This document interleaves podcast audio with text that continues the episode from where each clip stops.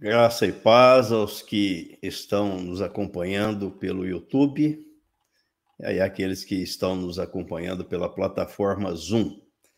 Nós vamos abrir as nossas Bíblias no livro de Gênesis, capítulo 3. Gênesis, capítulo 3. Na verdade, nós vamos fazer a leitura de três textos bíblicos e colocar uma questão para a nossa reflexão.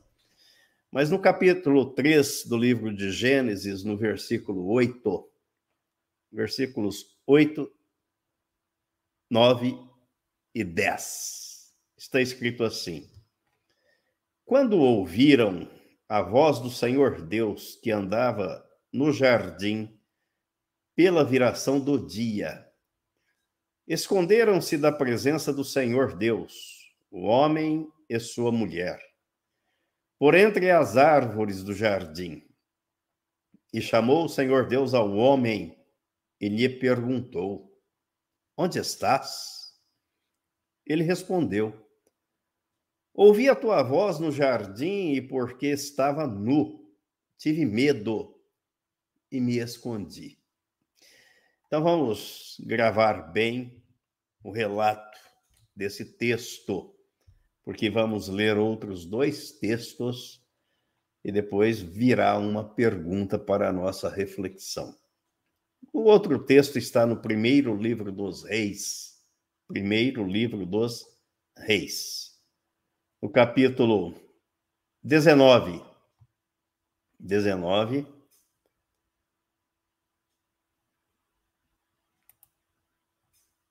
E eu vou fazer a leitura a partir do versículo 1.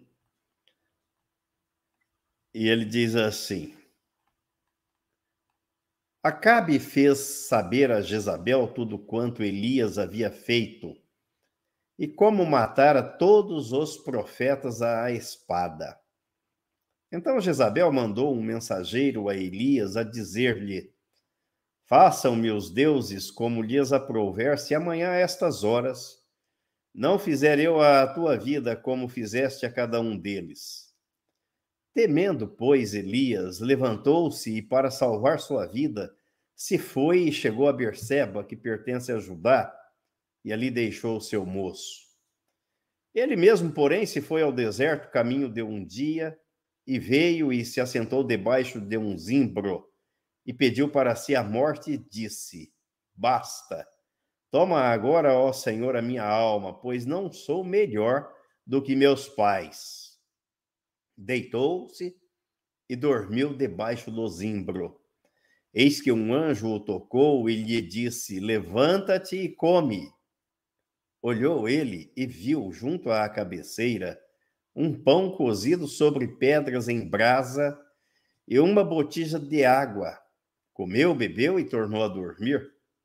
Voltou segunda vez o anjo do Senhor, tocou-o e lhe disse: Levanta-te e come, porque o caminho te será sobremodo longo.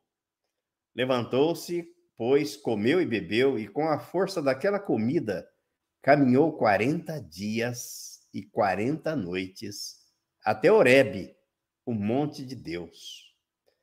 Ali entrou numa caverna onde passou a noite, e eis que lhe veio a palavra do Senhor e lhe disse: Que fazes aqui, Elias? Ele respondeu: Tenho sido zeloso pelo Senhor Deus dos exércitos, porque os filhos de Israel deixaram a tua aliança, derribaram os teus altares e mataram os teus profetas à espada, e eu fiquei só e procuram tirar-me a vida. Primeiro homem, Adão. Adão, onde estás? Segundo homem, homem, Elias. Que fazes aqui, Elias? Vamos para o terceiro personagem dessa nossa reflexão. Livro do profeta Jonas, capítulo 1. Jonas, capítulo 1 apenas os três primeiros versículos desse capítulo 1 do livro do profeta Jonas. Veio a palavra do Senhor a Jonas, filho de Amitai, dizendo: Dispõe-te, vai à grande cidade de Nínive e clama contra ela, porque a sua malícia subiu até mim. Jonas se dispôs, mas para fugir da presença do Senhor, para Tarsis. E tendo descido a Jope, achou um navio que ia para Tarsis. Pagou, pois, a sua passagem e embarcou nele, para ir com eles para Tarsis, para longe da presença do Senhor. Adão, Elias e Jonas. O que estes três homens têm em comum? Essa é a nossa reflexão. O que é que eles têm em comum? Ou o que é que eles tiveram em comum? Deus tratou diretamente com os três. Mas o que eles fizeram? Ou melhor, o que eles não fizeram? Em comum, os três tentaram fugir da presença de Deus. Tentaram se esconder.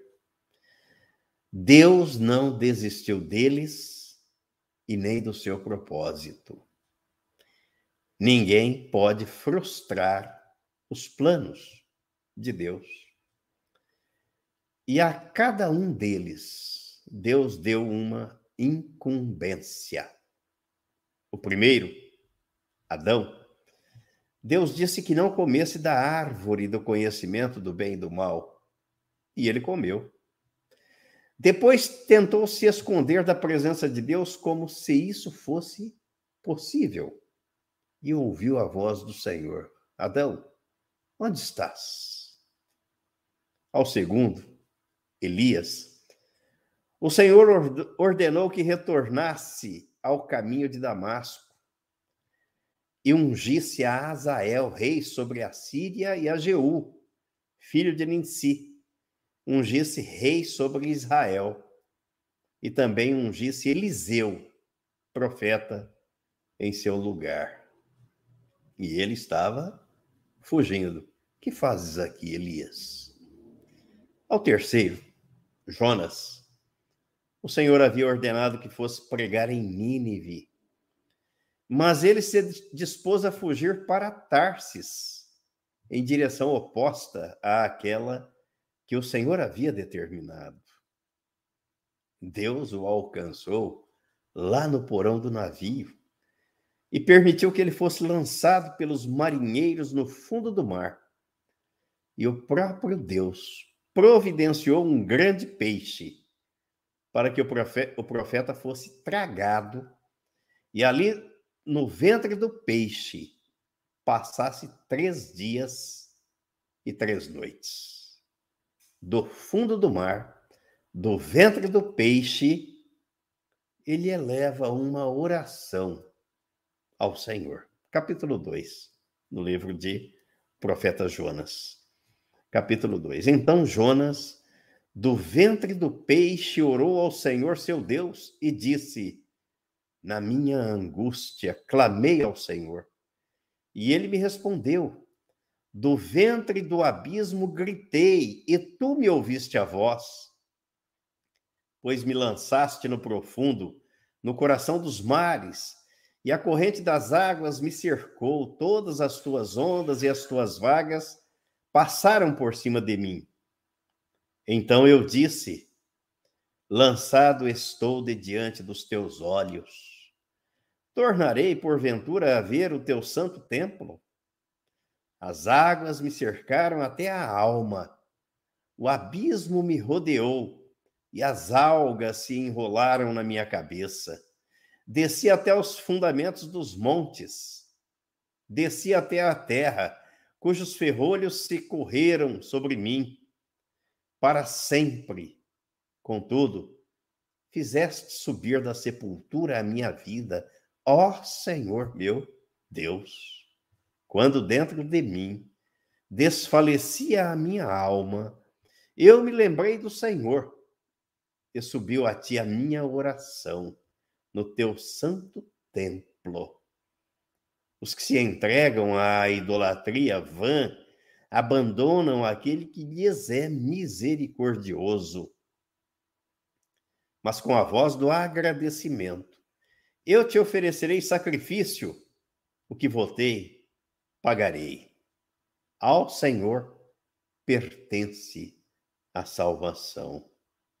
Falou, pois, o Senhor ao peixe, e este vomitou as Jonas na terra. O Senhor ouviu a oração do profeta e ordenou ao peixe que o vomitasse na praia em Nínive, local para onde deveria ter ido e teria evitado ter sido tragado pelo grande peixe. Em comum, estes três homens têm a fuga. Adão se escondendo de Deus. Elias fugindo de Jezabel. E Jonas, rebelde ao mandado do Senhor para pregar em Nínive, fugiu numa direção oposta. Desceu ao porto, desceu ao navio, desceu ao porão do navio, desceu ao fundo do mar e foi parar no ventre de um grande peixe. Tentaram fugir da presença de Deus, mas o Senhor os alcançou e eles não puderam contrariar o propósito divino. Lição número um: não tente fugir da presença ou do chamado de Deus. Não tente fugir da responsabilidade que lhe é imposta pela palavra de Deus. Não tente se esconder de Deus. Isso não acabará bem, pois ninguém pode frustrar os planos do Senhor. Lição número 2. O Senhor tratou diretamente com os três e vai tratar diretamente com cada um de nós. O tratamento poderá não ser aquele que gostaríamos de receber. Adão foi expulso do jardim do Éden.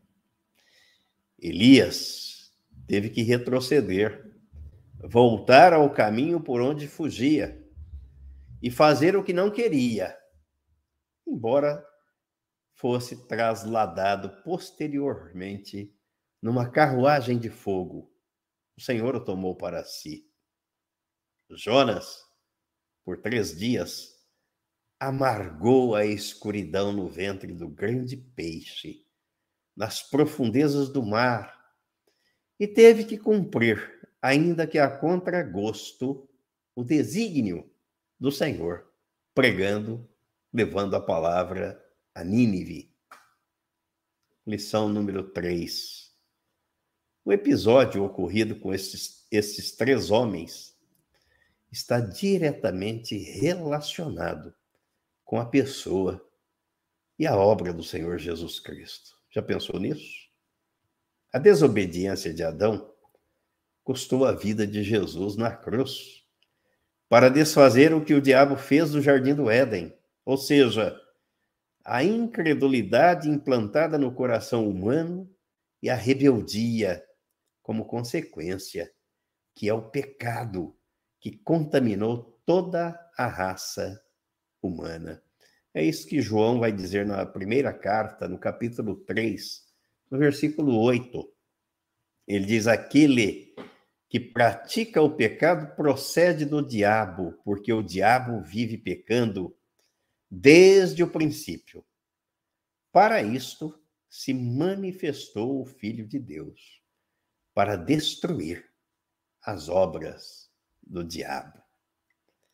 A desobediência do profeta Elias e sua fuga para o Monte Horebe, o monte de Deus ou o Monte Sinai, é o mesmo monte onde mais tarde Jesus é transfigurado na presença de seus discípulos e é flagrado conversando com Moisés e Elias.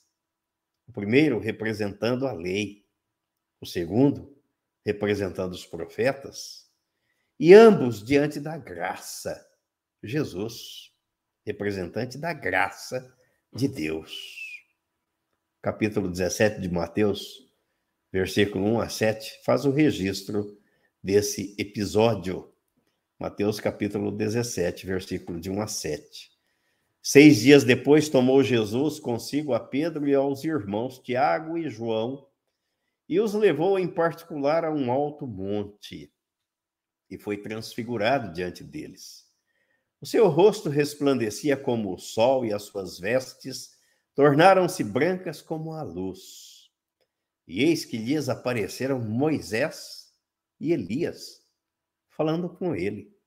Então disse Pedro a Jesus: Senhor, bom é estarmos aqui, e se queres, farei aqui três tendas: uma será tua, outra para Moisés, outra para Elias.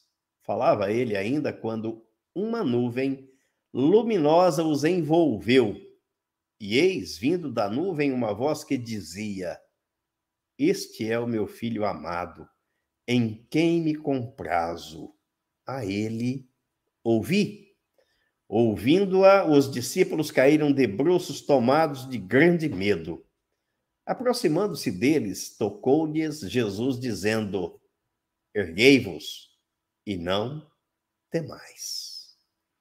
Ainda é exemplo dos discípulos que ficaram com medo diante do fenômeno sobrenatural que presenciaram. O profeta Elias também foi acometido de temor, que se caracterizara por um desânimo e desalento diante das circunstâncias vividas, depois de ter passado ao fio da espada os 400 profetas de Baal. Fugiu, teve medo de uma mulher, da mulher do rei Acabe. Jezabel. Esse medo se traduz por esgotamento emocional que leva o indivíduo a não encontrar mais sentido para continuar lutando. Não há sentido na vida e pensar que nada mais pode ser feito e que o seu caso não tem solução. O episódio, contudo, ensina-nos que é Deus quem revigora o ânimo, aquele mesmo bom ânimo que Jesus disse que devemos ter para enfrentar as vicissitudes da vida. João capítulo 16, no versículo 33, Jesus nos advertiu e nos preparou para isso. Ele diz: Estas coisas vos tenho dito para que tenhais paz em mim. No mundo passais por aflições mas tem de bom ânimo. Eu venci o mundo. A palavra de Deus é poderosa para nos salvar e nos conduzir em triunfo através da pessoa de Jesus Cristo. A desobediência do profeta Jonas aponta para a obra redentora de Cristo, quando ele passou três dias e três noites no coração da terra e indicava a nossa inclusão no corpo de Jesus Cristo. Assim como Jonas foi enxertado, tragado pelo grande peixe, o episódio apontava para o nosso enxerto, a nossa inclusão no corpo de Cristo, na cruz do Calvário, como resposta de Jesus ao sinal pedido pelos religiosos do seu tempo. Foi assim que Jesus diz, Mateus capítulo 12, versículos 38 ao 40. Então alguns escribas e fariseus suplicaram: Mestre, queremos ver de tua parte algum sinal. Ele, porém, respondeu: Uma geração má e adúltera pede um sinal, mas nenhum sinal lhe será dado, senão do profeta Jonas. Porque assim como esteve Jonas três dias e três noites no ventre do grande peixe, assim o filho do homem estará três dias e três noites no coração da terra. O que os três homens fizeram ou tiveram em comum. Fuga. Tentaram fugir. Tentaram se esconder de Deus. Conclusão: não tente fugir da presença e tampouco da ordem divina. Ele é o Deus onisciente, onipresente e onipotente. Não há lugar que ele não ocupe no universo. Livro do profeta Jeremias, capítulo 23, versículos 23 e 24. Acaso sou Deus apenas de perto, diz o Senhor, e não também de longe? Ocultar-se-ia alguém em esconderijos de modo que eu não o veja? Diz o Senhor. Porventura, não encho eu os céus e a terra? Diz o Senhor. O trono é o lugar onde ele está assentado, nos céus. E a terra é o lugar onde ele descansa os seus pés. Não há espaço que ele não ocupe entre os céus e a terra. Não fuja da presença, não tente se esconder de Deus, mas volte-se para o Senhor. Em nome de Jesus, que o Senhor te abençoe e te dê a revelação da palavra dele em nome de Jesus. Amém e amém.